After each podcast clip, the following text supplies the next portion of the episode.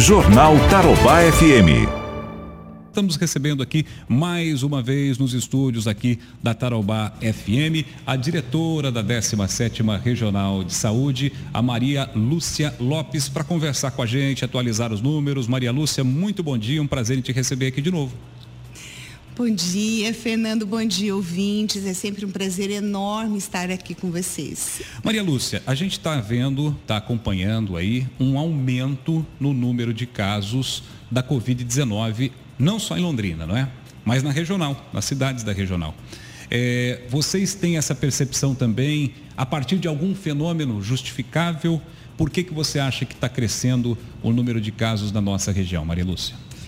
Acho que essa é uma pergunta muito interessante, Fernando, porque acho que, acho que duas coisas merecem ser colocadas. Né? A primeira, assim, é que o movimento que os estados fizeram é um movimento bastante diferente. Eu acho que no estado do Paraná nós tomamos duas decisões bastante acertadas. A primeira delas é ter fechado exatamente no momento que nós fechamos. Nós fechamos, abrimos, o que a gente tem vivido hoje é exatamente o reflexo do começo da flexibilização, quando na, no Dia das Mães, quando essa abertura foi maior, as pessoas começaram a sair mais de casa, abertura das igrejas, liberação de academias em boa parte das, dos municípios da 17ª Regional de Saúde. Então, esta flexibilização, nós começamos a ter reflexos agora. Além da flex, porque nós temos um período de incubação do vírus, de 7 a 14 dias. Então, normal, você não sente um reflexo imediatamente após. Você começa a sentir um reflexo em torno de 7 a 14 dias depois de um determinado fenômeno. Por exemplo, depois de uma flexibilização um pouco maior. Então, nós começamos a perceber o número de casos agora. Além disso, Fernando, também nós estamos testando muito mais. Né? Esta semana, por exemplo, nós recebemos 12 mil testes rápidos para serem distribuídos para a 17ª Regional de Saúde e em torno de 4.800 é, PCRs, né, que é o teste que identifica a presença do vírus. Então, obviamente, se eu começo a testar mais pessoas que apresentam sintomas, eu começo a ter um número de positividade maior. Mas, de qualquer forma, nós estamos sim aumentando o número de casos. Isto é preocupante. O problema não é nem as pessoas adoecerem. Nós não podemos adoecer todos de uma única vez, porque senão nós não teremos serviços de saúde que possam dar respostas para o volume de pessoas que adoecerem. Nós não podemos chegar na porta do hospital, Exatamente. por exemplo, e como a gente tem visto, né, infelizmente em outros estados, você tem uma fila de espera de 50 pessoas pra, para um, um, respirador, para um leito de UTI. Quer dizer, aqui, né? aqui deu é tempo. Inviável. Aqui deu tempo de organizar e preparar o, o, sistema. Agora, eu queria adicionar uma informação a tudo que você falou, se você me permite. Claro. Junto com tudo isso que você falou, nós tivemos alguns atos até irresponsáveis de promoções de festas, de reuniões de, de centenas de pessoas e, e, e de pessoas com coronavírus, pessoas que testaram positivo para a doença e saíram para as ruas tendo que a justiça determinar que essas pessoas voltassem a ficar em casa. Para mim, eu acho que isso é até mais grave do que tudo, mas se soma, né, Maria Luz? Você concorda isso. que isso também contribuiu e demais? Plenamente, Fernando, plenamente. As pessoas diziam assim, mas Onde está a doença? Eu não estou vendo a doença. Eu dizia maravilhoso que você não está vendo a doença. Ver, é né? isso mesmo. Nós queremos que as pessoas adoeçam gradativamente, que os serviços de saúde estejam estruturados e tenham vagas para recebê-las e que as pessoas, se eventualmente tiverem que a óbito, que isso aconteça por uma fatalidade, por uma questão de momento, não porque você não teve um serviço de saúde para procurar o que possa cuidar de vocês, é. de você. Essas atitudes irresponsáveis, Fernando, elas são, elas são muito danosas, não é? Primeiro, porque ela lesa o próprio indivíduo, ela lesa os seus familiares, os seus amigos e ela repercute e se dissemina de uma maneira muito assustadora. Então você começa a ver uma festa aqui daqui a pouco é outra ali, outra lá, outra acolá, e aí a gente começa a ter pequenos Exatamente. surtos nos determinados lugares. Cornélio Procópio. Isso, Cornélio Procópio, por exemplo, Arapongas. E vem tudo para né? cá, quando fica grave, né? Porque quando fica leve, tudo bem, vai para casa ou enfermaria e tal ali. Mas é, quando nós temos casos mais graves, esses pacientes não respeitam é, é, a, região, a macro-região, eles não respeitam o limite da região. Se ele está lá na 18 ele joga para você aqui, né? Ele joga aqui para o HU. É. Se ele está na 15 é ali, é, Apucarana e tal, eu não lembro de cabeça. Mas enfim, eu sei que é, essas pessoas elas acabam vindo para a 17 E isso é que preocupa a gente. E vocês perceberam também, Maria Lúcia, junto com isso, o aumento na taxa de ocupação é, hospitalar, tanto de leitos de UTI quanto de leitos de, de, de enfermaria? Perfeito, Fernando. Acho que, Fernando, assim, essa sua colocação é muito interessante, a primeira delas, né? Primeiro, porque nós, é, uma coisa importante é, Londrina é um município que tem, é, no cenário regional, ela, ela ocupa dois espaços. Um primeiro espaço, que é o olhar que ela precisa ter para ela mesma. Então, as unidades básicas de saúde são de Londrina, o PAN é de Londrina, o PAI é de Londrina. Então, assim, Londrina oferta para os seus munícipes vários serviços de atenção básica, que são as unidades básicas de saúde, e vários serviços de média complexidade. Né? que são as clínicas, os centros de especialidades, é, o Cismepar, embora também seja regional, ele é um centro de especialidades. Então, você tem vários serviços que o município oferta em termos de especialidades.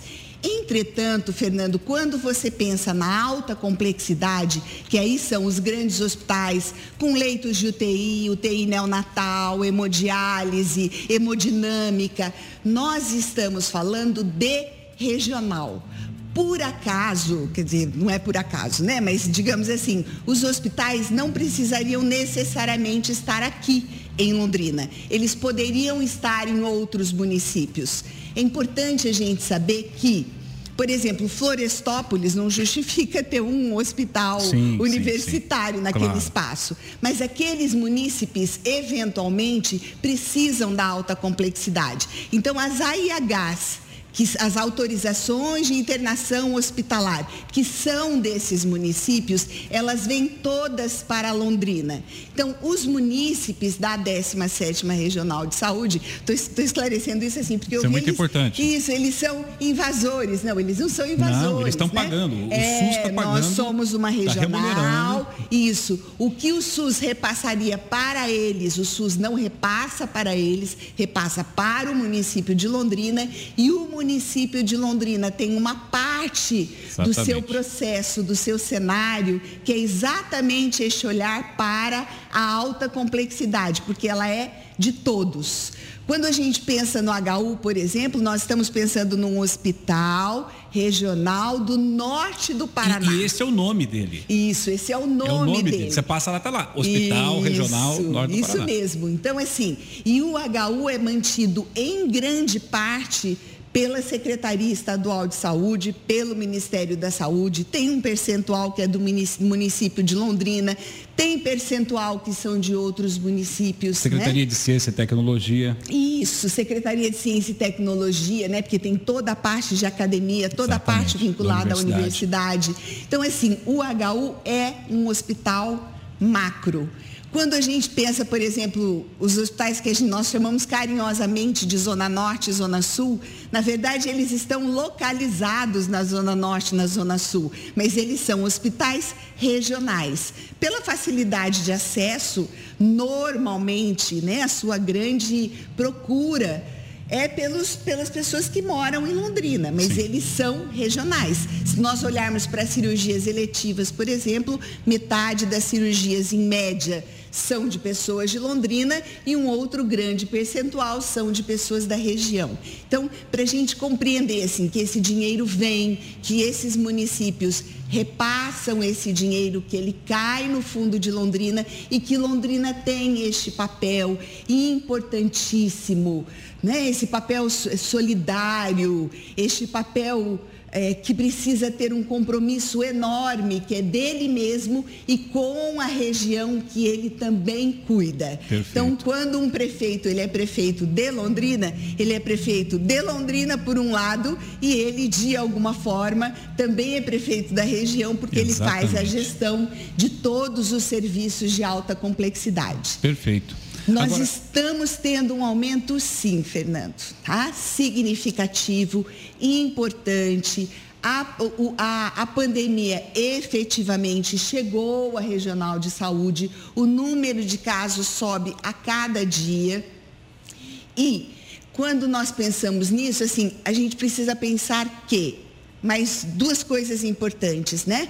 A primeira delas é que a vida continua. Na medida que eu flexibilizo, eu tenho traumas, acidentes, problemas cardíacos, problemas neurológicos, enfim, Câncer. a vida das pessoas segue, né? Nós não paramos para fazer uma coisa só. Exatamente. Então, nós temos isso. Esta época do ano, junho e julho, normalmente são meses de sobrecarga no serviço de saúde, porque são meses frios e as pessoas adoecem muito de problemas respiratórios, naturalmente, principalmente crianças e idosos. Né? Então, nós temos um aumento na taxa de ocupação de leitos, não só de pacientes com suspeitas ou casos confirmados de Covid, mas também de pessoas que adoeceram por outras questões e de pessoas que têm, neste momento, problemas respiratórios, que não Covid, mas que também são relevantes e que também precisam ser cuidadas. Agora vem uma né? questão interessante aqui que eu gostaria de perguntar para você, Maria Lúcia.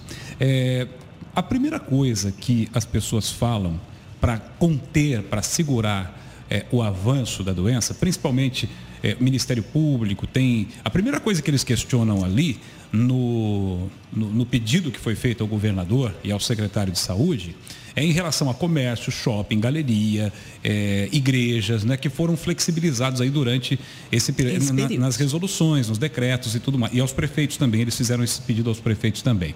Agora, não há, pelo menos a priori, quer dizer, essa é a percepção geral, mas não há um ataque é, direto nesses irresponsáveis que a gente mencionou antes, que talvez tenham uma corresponsabilidade nisso, talvez até pela dificuldade de controlar. É mais fácil eu chegar para o prefeito e falar, prefeito, faz um decreto aí para fechar tudo.